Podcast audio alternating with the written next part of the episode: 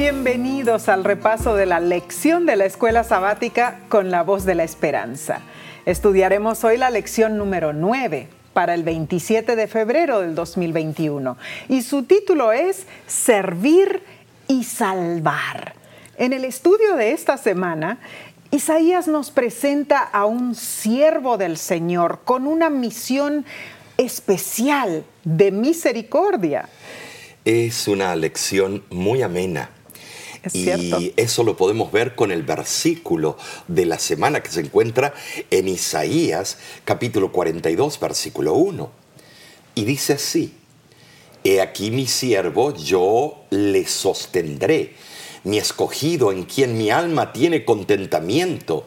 He puesto sobre él mi espíritu, él traerá justicia a las naciones. La palabra siervo designa a Cristo en este versículo. En Mateo capítulo 12, versículo 18, se reitera que esta profecía se aplica específicamente a Cristo. En verdad, muchas expresiones de ese capítulo de Mateo no pueden aplicarse a ningún otro, pues con frecuencia Jesús dijo que Él había sido enviado por su Padre para llevar a cabo una misión asignada. Vemos nosotros que Cristo es el cumplimiento de todas estas profecías de Isaías. Y con referencia a la naturaleza de su obra, eh, dijo que no había venido para ser servido, sino para servir y para dar su vida en rescate por muchos. Además mencionó que él estaba entre su pueblo como el que sirve. Ahí lo vemos en Lucas capítulo 22, versículo 27.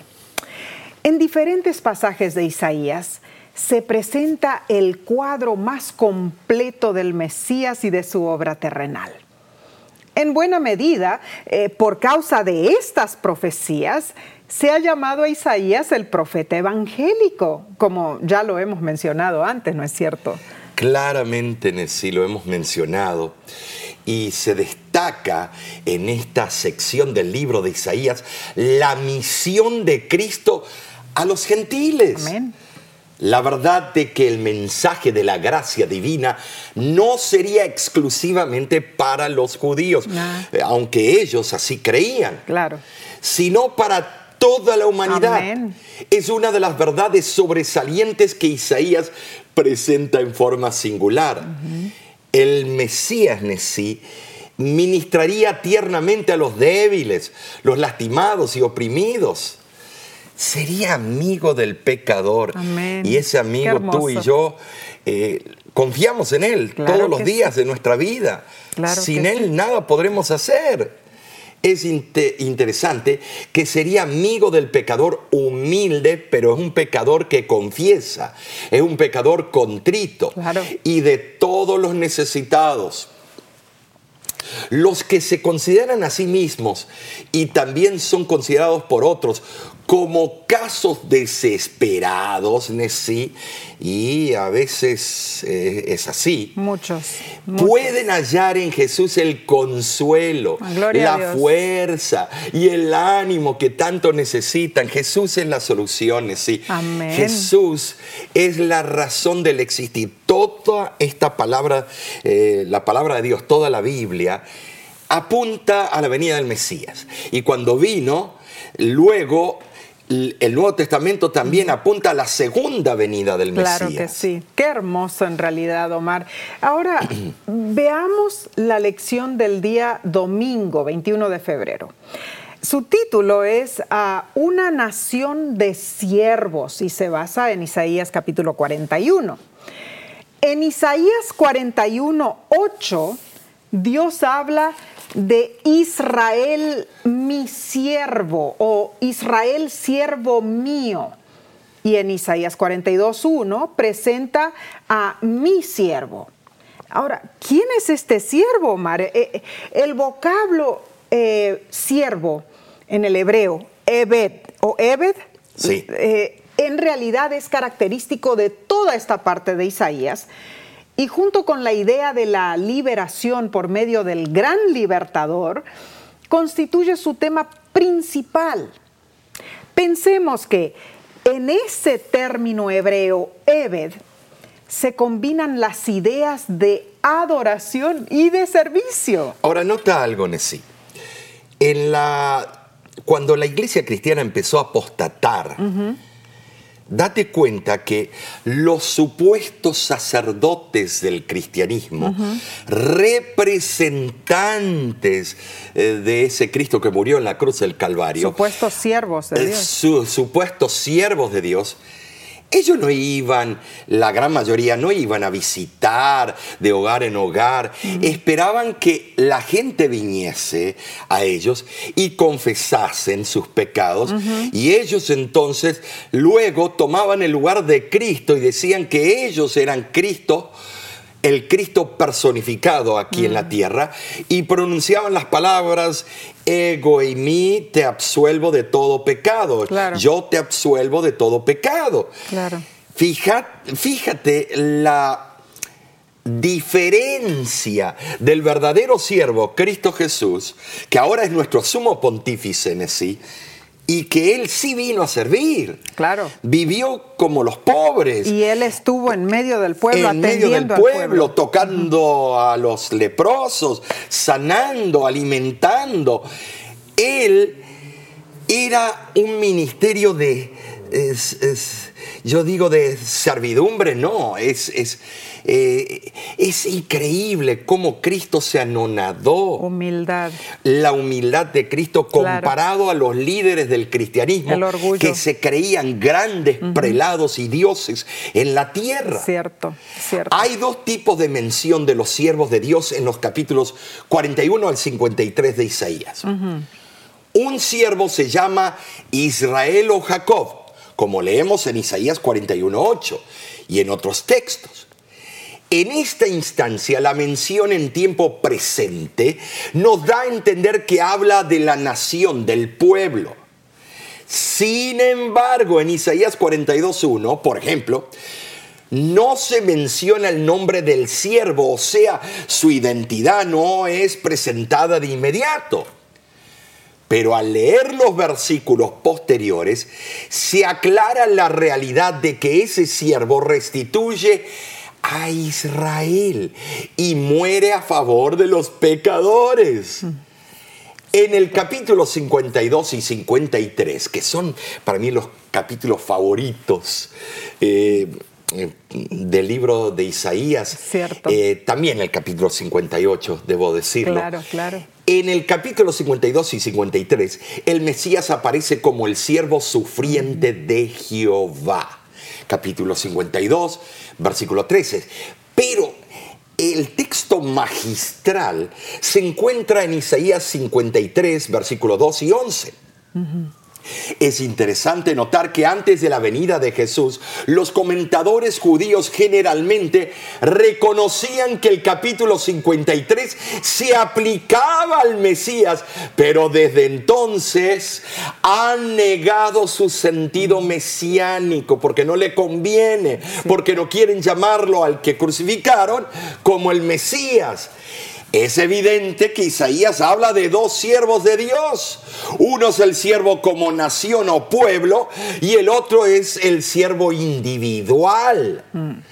Ahora la pregunta es, Nesí, ¿cuál es el papel de la nación o pueblo como siervo? Mm, eh, como sierva, eh, yo digo, de las otras naciones, del resto del mundo. Eh, eh, ¿Cuál es el papel? Bueno, en realidad ser luz, yo creo, ¿no es cierto? Compartir eh, el hermoso mensaje del Dios verdadero. No ser un lago que nada más traga agua, recibe y se estanca.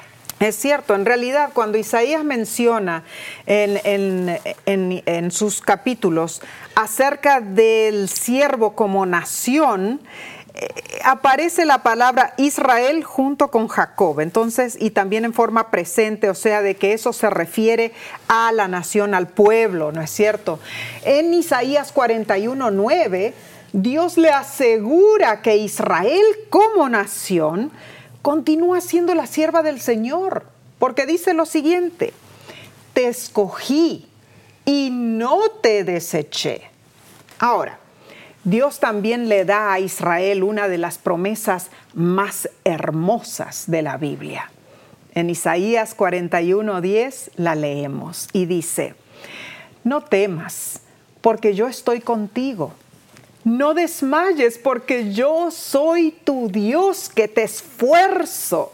Siempre te ayudaré, siempre te sustentaré con la diestra de mi justicia.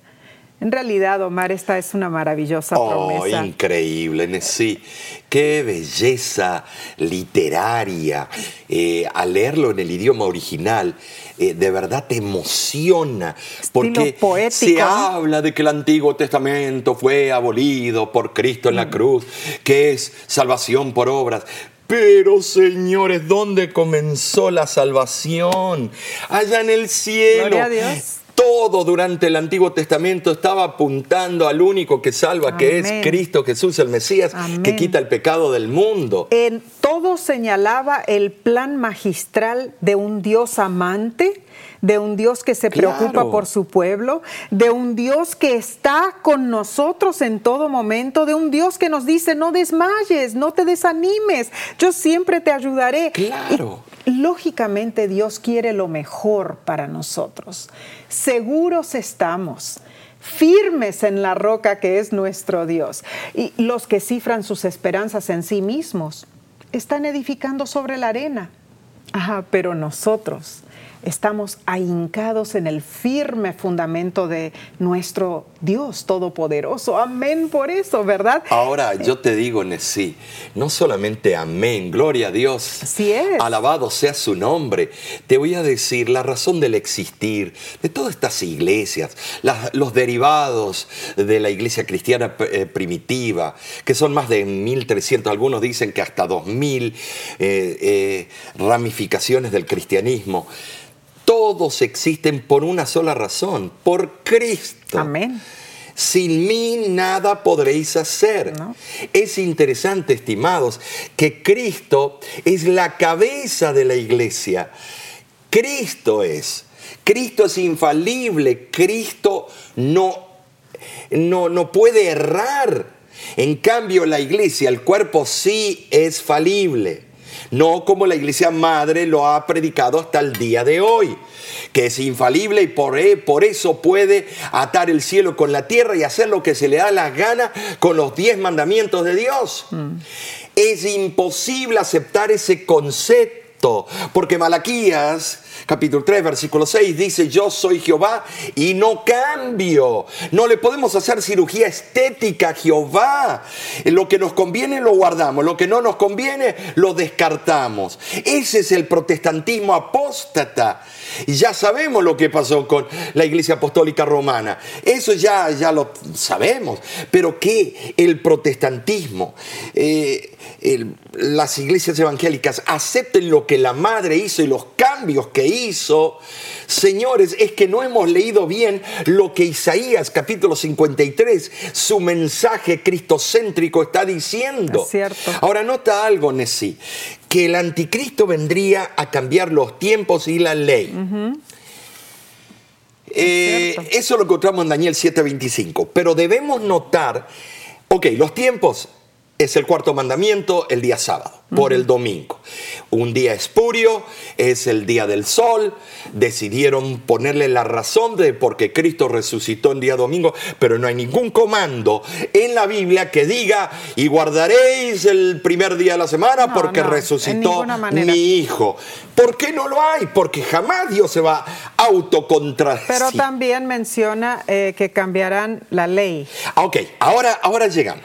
Sí, sabemos que se cambió el segundo mandamiento en el concilio de Nicea, el segundo en el 787. bueno, eso es un hecho. Es un hecho, pero es más que eso. Eh, cuando se quitó ese, se empezó a poner las imágenes. Lo que quería decir ese versículo es que iba a cambiarse de sustituto. Mm. El sustituto por tu pecado y el mío es Cristo. Mm, y entonces, al cambiar el sustituto, por excelencia, que es nuestro Maestro Jesús, y poner a seres humanos que se creían dioses en la tierra, entonces eso es cambiar la ley de Dios. Claro. No tendrás otros dioses ajenos, no te harás una imagen viva o de metal. Ahora, la otra cosa es que la ley también abarca principios fundamentales de la vida culinaria, de la vida matrimonial, consejos, no eran ceremonias eso, eso eran consejos y leyes de Dios también. Por ejemplo, cuando el máximo líder, eh, el Papa Francisco, en... en Roma acaba de decir que la institución de la familia es otra en entonces estamos yendo, eh, entonces estamos yendo a decirle a Dios que se equivocó. Ah, bueno, estamos haciendo otra estipulación de lo que realmente fue lo que Dios de lo que es el hogar, pero que Dios se equivocó y que Él tiene derecho a decir que Dios se equivocó. Qué error tan grande. Y, entonces se pone la idea de que por la compasión nosotros podemos tergiversar los diez mm. mandamientos. De ninguna Eso de ninguna manera. No podemos ir en contra del plan original. Para eso, si tú no crees lo que te estoy diciendo, que es importante, lee Romanos capítulo 1. Dice que sabiendo que los que hacen tales cosas son, dignos, de, muerte, no solamente las hacen, sino que aún consienten. a los que las hacen. y eso acaba de ocurrir algunas semanas atrás por el máximo líder mundial religioso al dar un edicto y decir que de verdad Dios, Dios era un extremista y que nosotros tenemos que verlo las cosas de otro lente. Entonces, mis hermanos, tenemos que entender que Cristo pagó un alto precio. Isaías 53 dice que fue molido, que fue que iba a ser eh, maltratado, que iba a ser crucificado. Y todo eso se cumplió, Su sepultura con los ricos, pero iba a morir entre dos ladrones. Todo eso se cumplió. Isaías con sus muchas profecías fue certero porque Dios así lo instituyó y Dios así se lo inspiró. Preciosa lección. Continuaremos con el día lunes, pero antes tomaremos una corta pausa. No te vayas, enseguida volvemos.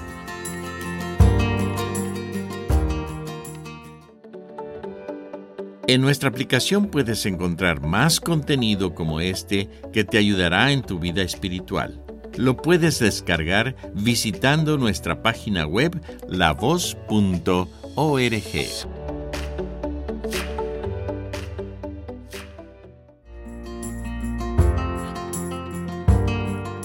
Muchas gracias por acompañarnos en este estudio de la lección de la escuela sabática para esta semana.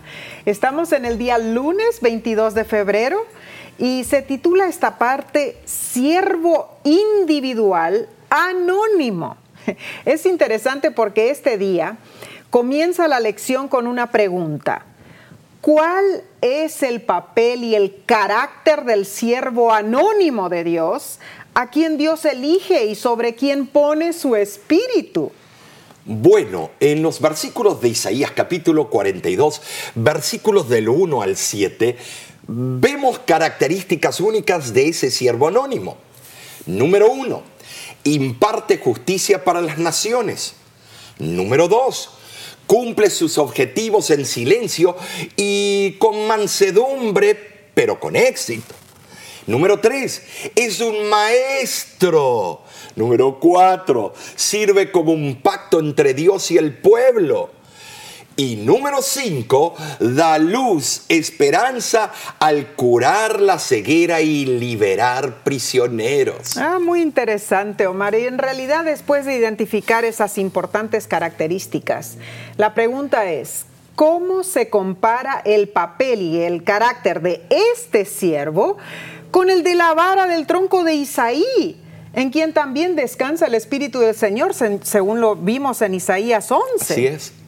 El gobernante mencionado en Isaías 11 está en armonía con Dios e imparte justicia y libera a los que sufren y da conocimiento de Dios. También trae paz sobre el trono de David, oh, y sobre su reino.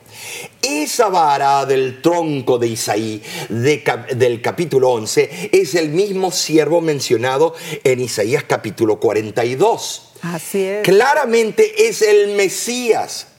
Dios deseaba que cuando su pueblo volviera del cautiverio, rápidamente se pusiera, bueno, a tono con el glorioso plan que él tenía para ellos como nación. Así la tierra pronto quedaría preparada para la venida del Mesías y la proclamación del Evangelio. Pero Israel fracasó de nuevo y la liberación prometida tendrá que realizarse recién al final de la historia de esta tierra, cuando Dios libere a su pueblo de este mundo impío y lo lleve a la Canaán celestial, sí. Eso yo espero ese día. Entiendo, Mar, claro que sí. Eh, y como lo mencionaste, la imagen del siervo eh, eh, de, Isaías 42 representa a Cristo, ¿no es cierto? Esto está claro. Así es. Al seguir la voluntad de Dios, Jesús no se puso a sí mismo en el papel de un siervo irreflexivo o indiferente, no. El consentimiento de Jesús de venir a esta tierra como uno de nosotros fue para revelarnos a Dios de una manera que nosotros podamos ver. Ah, el amor hacia nosotros los pecadores. Eso fue lo que indujo a Cristo a pagar el precio de la redención. El libro La fe por la cual vivo describe bellamente los años de Jesús en la tierra y dice lo siguiente.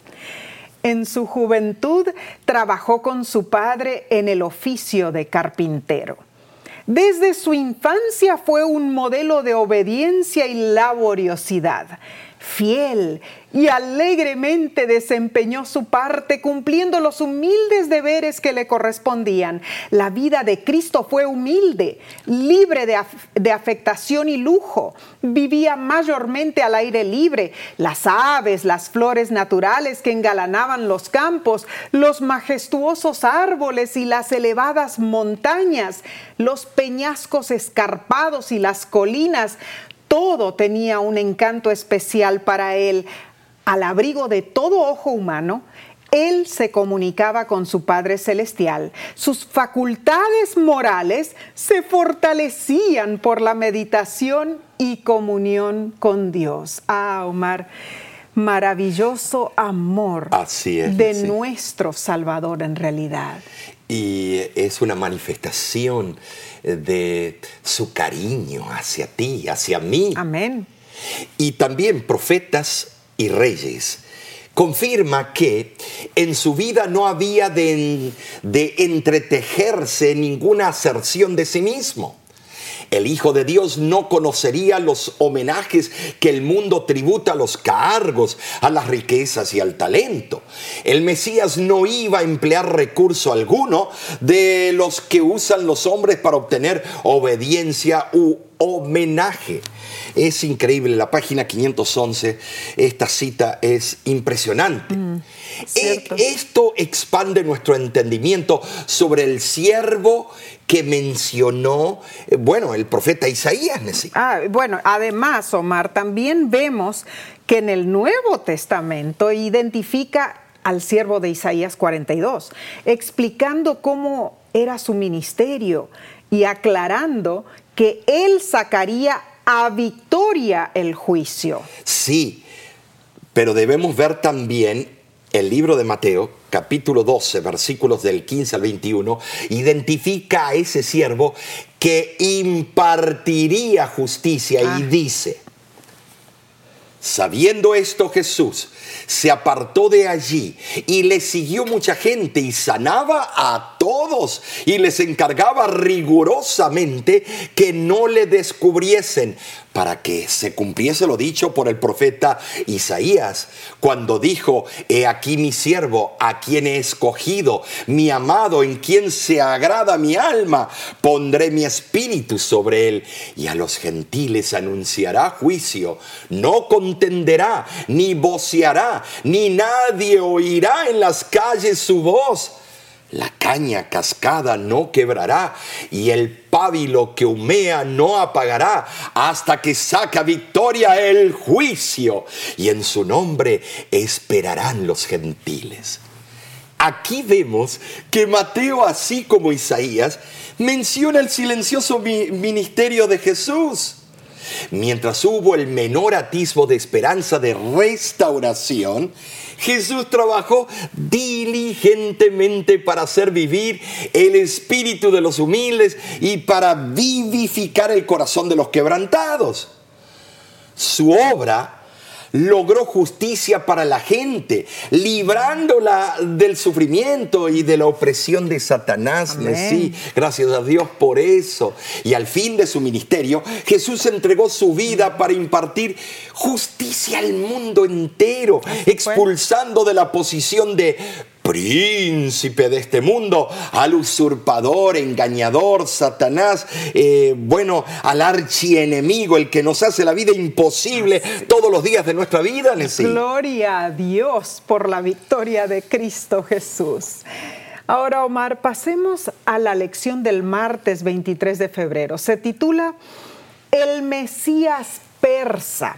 Sí, ya que estás dando el título, eh, eh, algunos dicen que eh, el presidente que, que fuera de este país, el país de Estados Unidos, era ese, un reflejo de ese monarca mm. persa. Me refiero a Ciro. Vamos a ver entonces, en realidad el ministerio de Isaías duró desde el año 745 a.C. hasta el 685 a.C.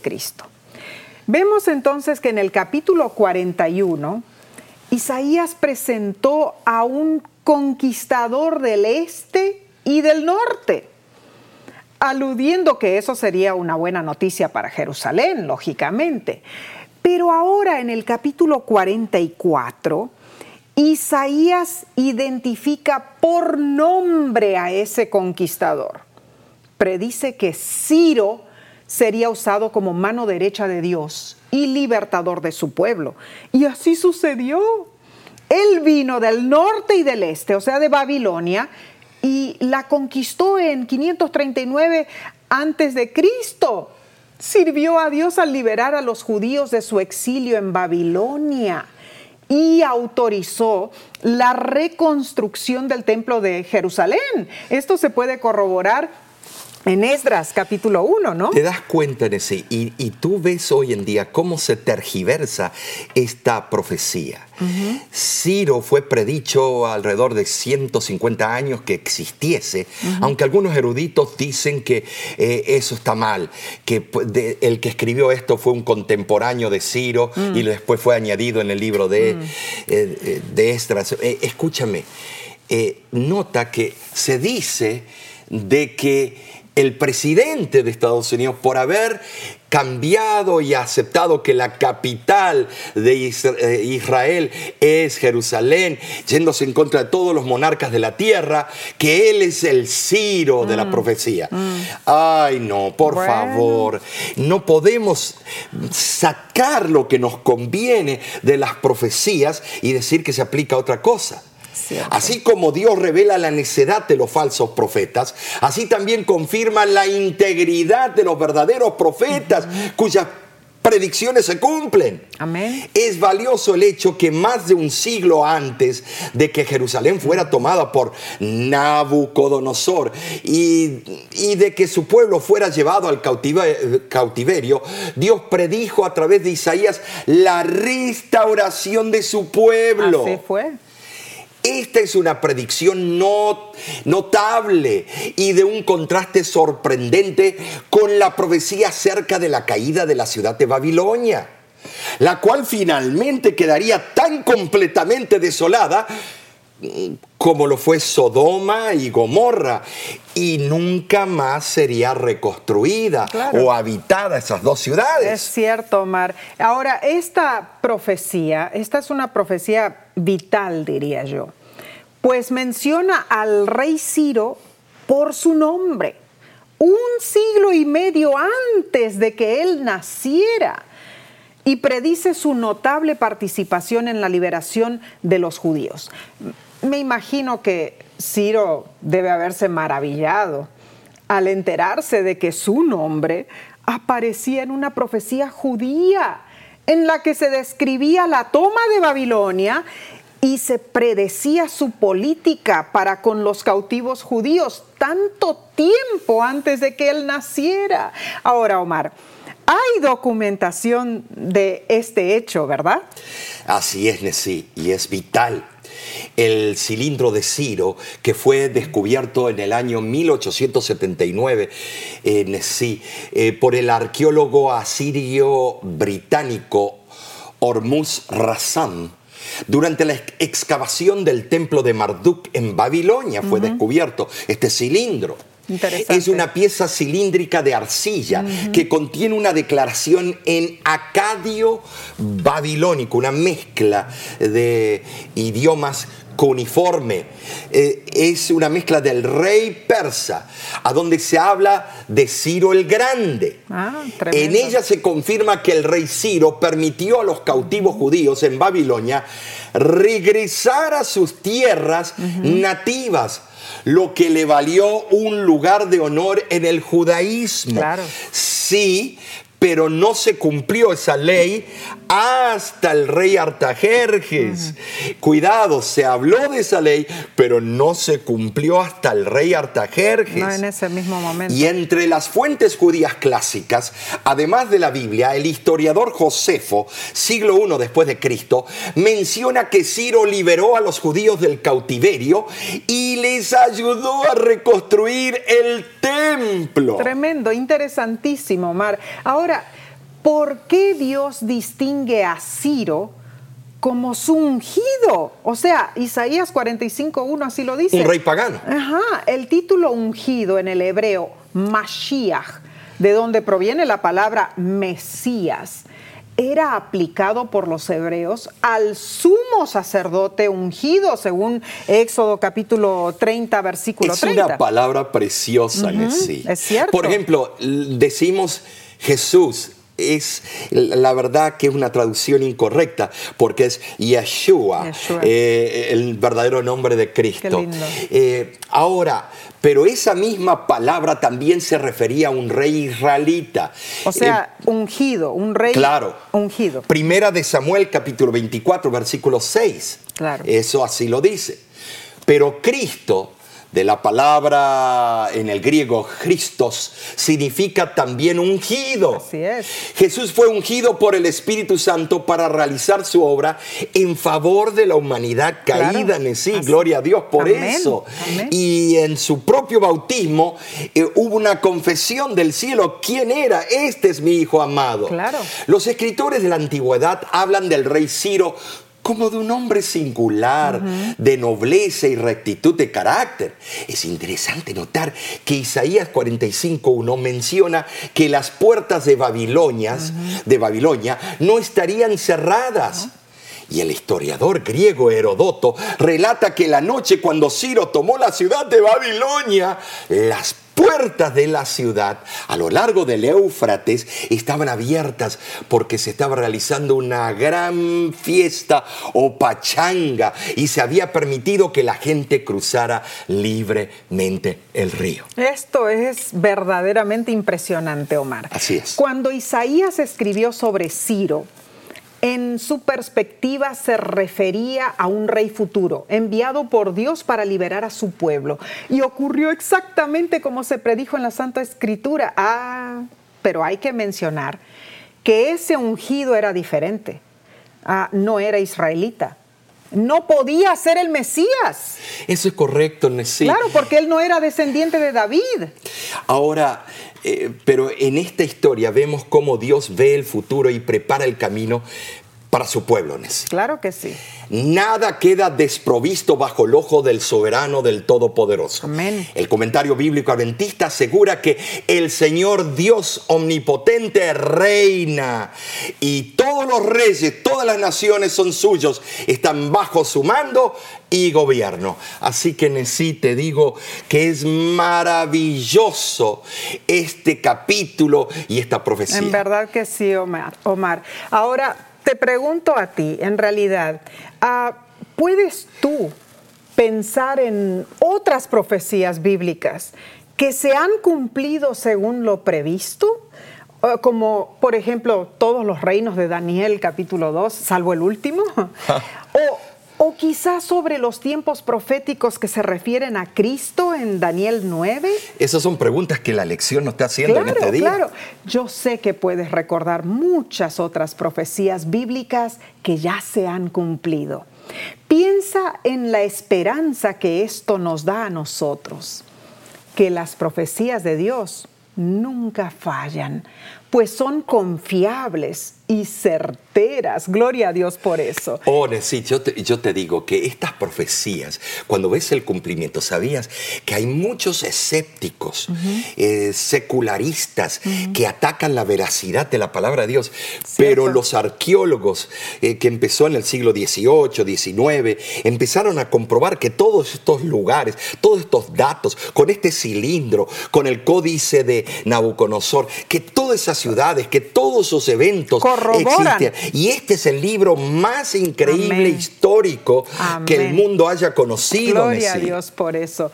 Entonces pasaremos a la lección del miércoles, pero antes tomaremos una corta pausa y volveremos en unos segundos. No te vayas.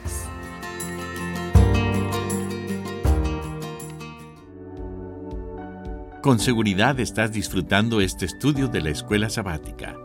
Te invitamos a buscarlo en formato de video por nuestro canal de YouTube. Lo puedes encontrar en youtube.com diagonal La Voz de la Esperanza.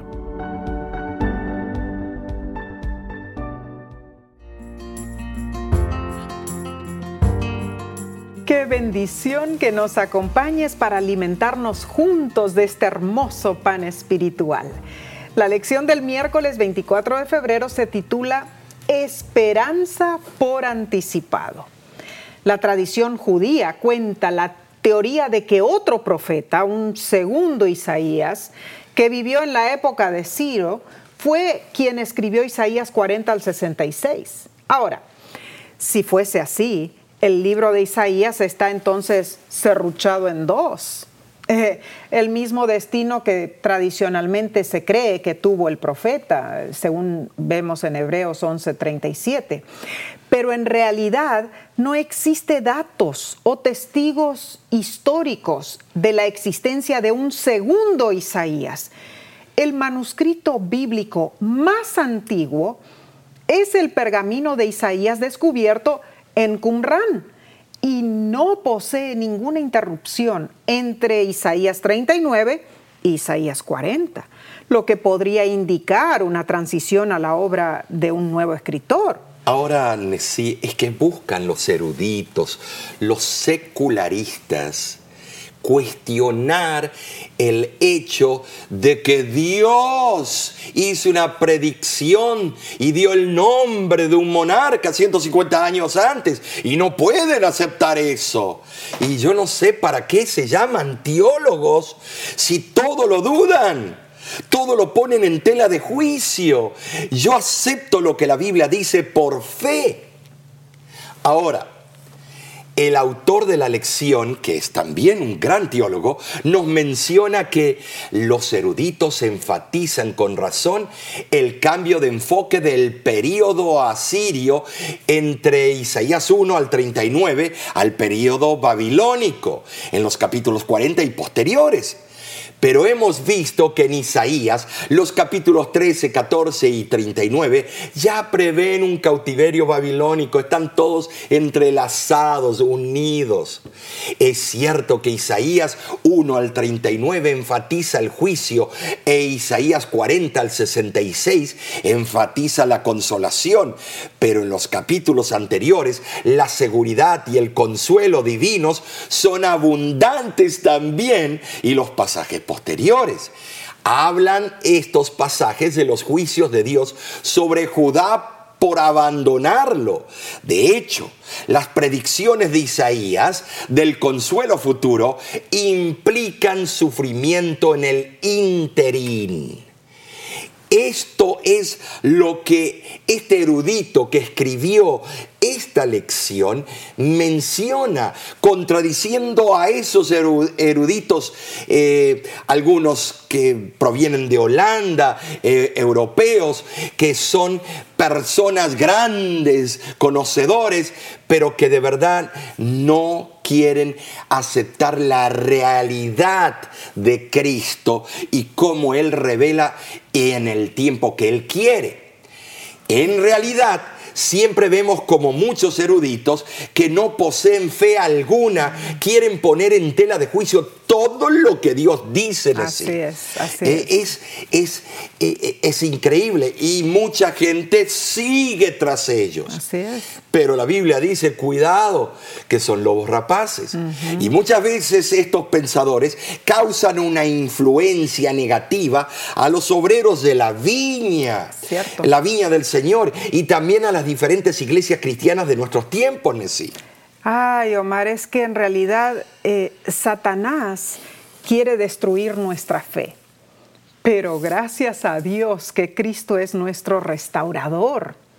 Y debemos ejercitar constantemente la fe y confiar en Dios, no importa cuáles sean nuestros sentimientos personales. Debemos considerar cuidadosamente las profecías de su santa palabra y acatarnos al consejo bíblico de Segunda de Crónicas 20:20, donde dice, creed en Jehová vuestro Dios y estaréis seguros. Creed a sus profetas y seréis prosperados.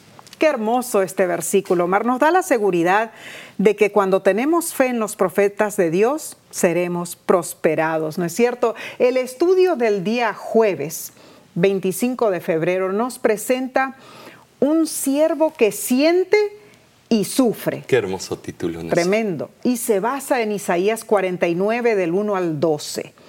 En estos versículos, Omar, Dios llama a su siervo y le pone nombre antes de que nazca. Hace que su boca se asemeje a una espada y se gloría en él. ¡Qué hermoso! Em, es interesante decir porque se asemejan mucho a las descripciones de Isaías eh, capítulo 49. Cierto. Y el, eh, también el 49 con el 42 tiene una afinidad, es, Muy es impresionante. Correcto eso. El Nuevo Testamento también encuentra los atributos de este, ese siervo en Jesucristo, no solo en su primera venida como el Mesías, sino también en su segunda venida. Varios versículos lo corroboran, por ejemplo, Mateo capítulo 1, versículo 21, Juan capítulo 8, versículo 12 en sí. Eh, vemos nosotros también Juan capítulo 17, versículos del 1 al 5, y Apocalipsis 1, 16 y Apocalipsis 19, 15. Hay, eh, hay pruebas sustanciales de todo esto. Claro que sí. Ahora Isaías 49, 3 dice, mi siervo eres, oh Israel, porque en ti me gloriaré. Ahora, Omar, si este siervo es el Mesías, ¿por qué Dios llama a Israel, eh, llama Israel a ese Mesías eh, en este versículo, porque anteriormente en Isaías em, vimos que Israel como siervo de Dios se refiere a la nación, entonces hay que explicarlo eso. Bueno, entendemos que la raíz de Isaí es Israel. Eh, vemos que David iba a ser toda la descendencia del Mesías mm. y era el símbolo de una nación que iba a traer liberación al mundo. Pero ¿qué hicieron? Se lo agarraron para ellos. Nosotros somos los únicos salvos, los únicos puros y el resto de ustedes son impuros. Ahora, pero en esta instancia el nombre Israel no viene acompañado del nombre Jacob, ¿te das ah, cuenta? entonces viene la diferencia. Cuando viene, Israel y Jacob se refiere a la nación, entonces. Claro. Mm. Por ende, entendemos que en este caso se aplica claramente al siervo individual, el que restaura el pueblo de Dios. Amén. Cristo fue guardado por Dios hasta que llegó el momento preciso para que cumpliera su misión. Gálatas capítulo 4, versículo 4. Cuando llegó el momento predicho por Daniel, Daniel 9:25, Cristo vino al mundo y con presteza efectuó su obra de redención.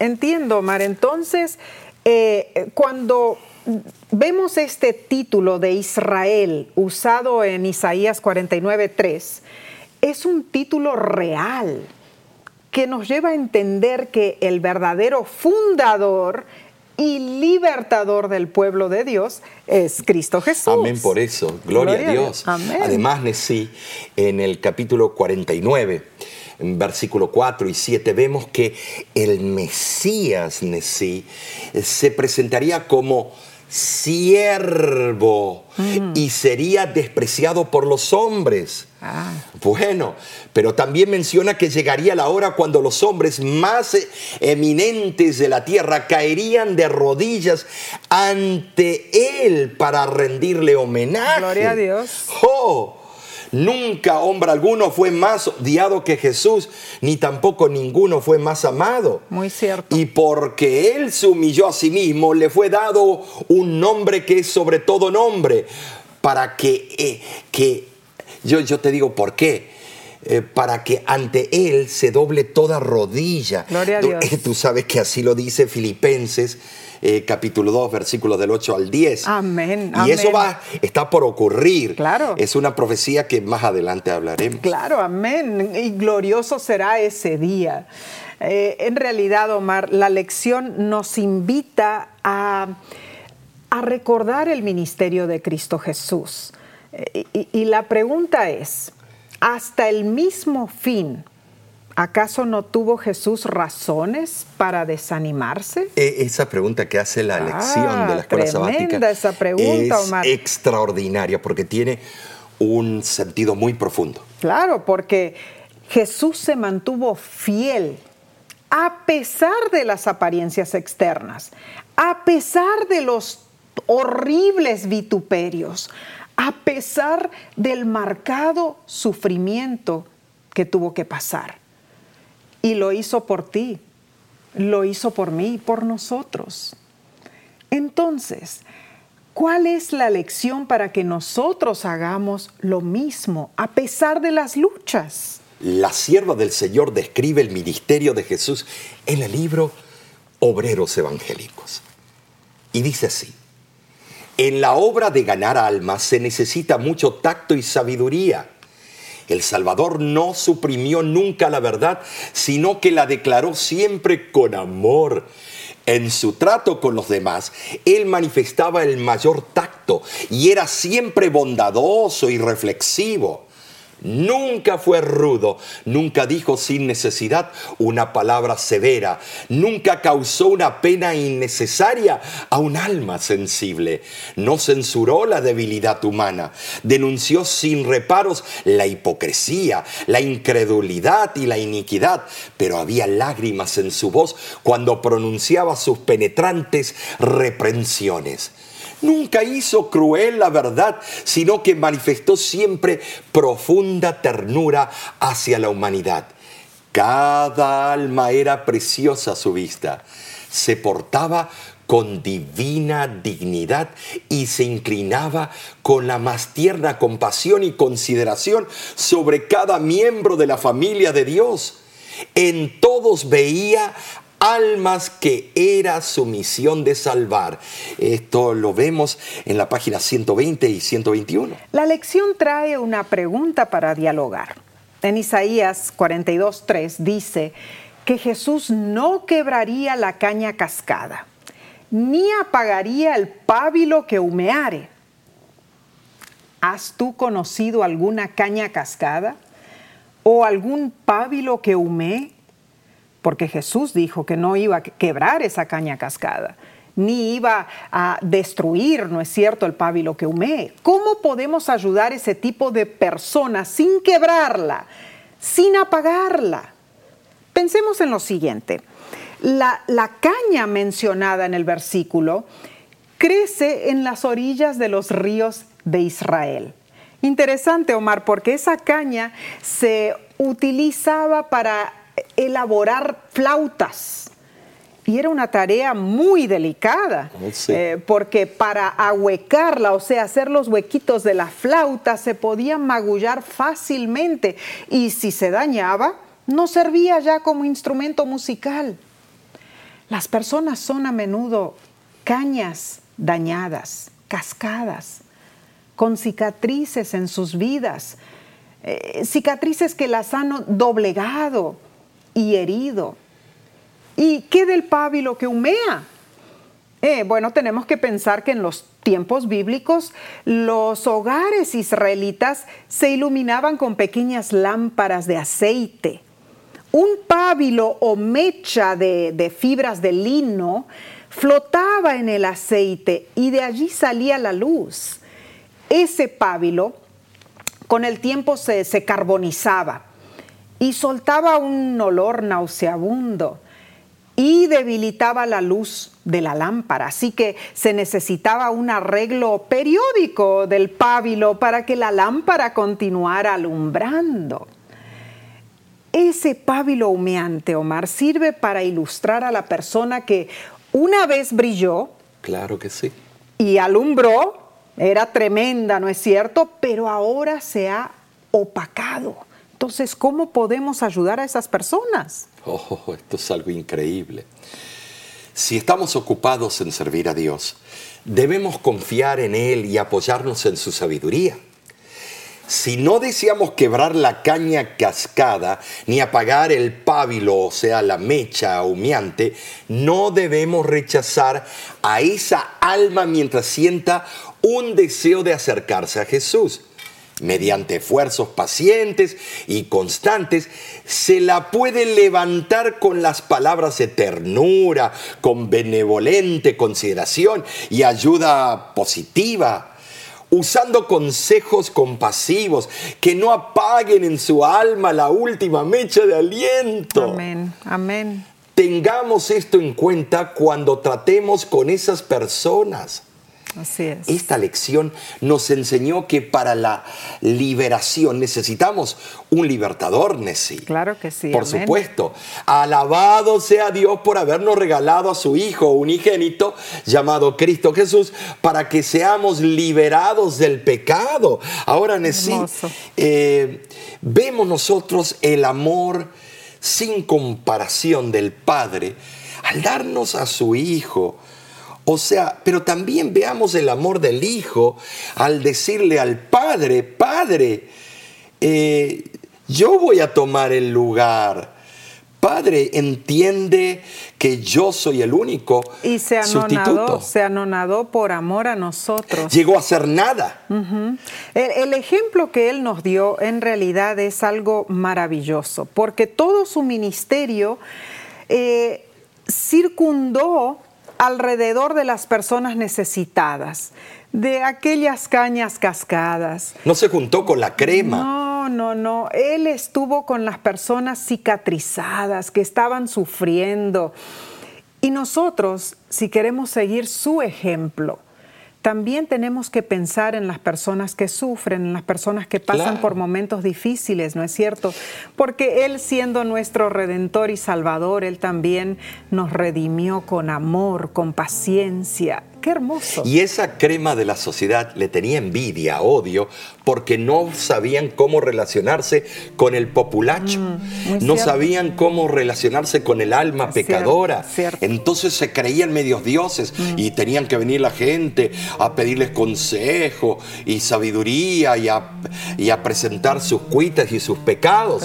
Y así siguió después en la primera iglesia cristiana primitiva que luego se adulteró y siguieron ese mismo patrón de los judíos. El Atacaban a los judíos, empezaron a perseguir a los judíos en Europa, pero ellos eran la misma cosa. El mismo patrón de orgullo continuó a través de los años y yo creo que todavía continúa, ¿no es cierto? En ¿No es cierto? muchas eh, denominaciones, Claro, muchas el personas. liderazgo debe ver el liderazgo de Jesús. Así es, seguir su ejemplo. Y es impresionante.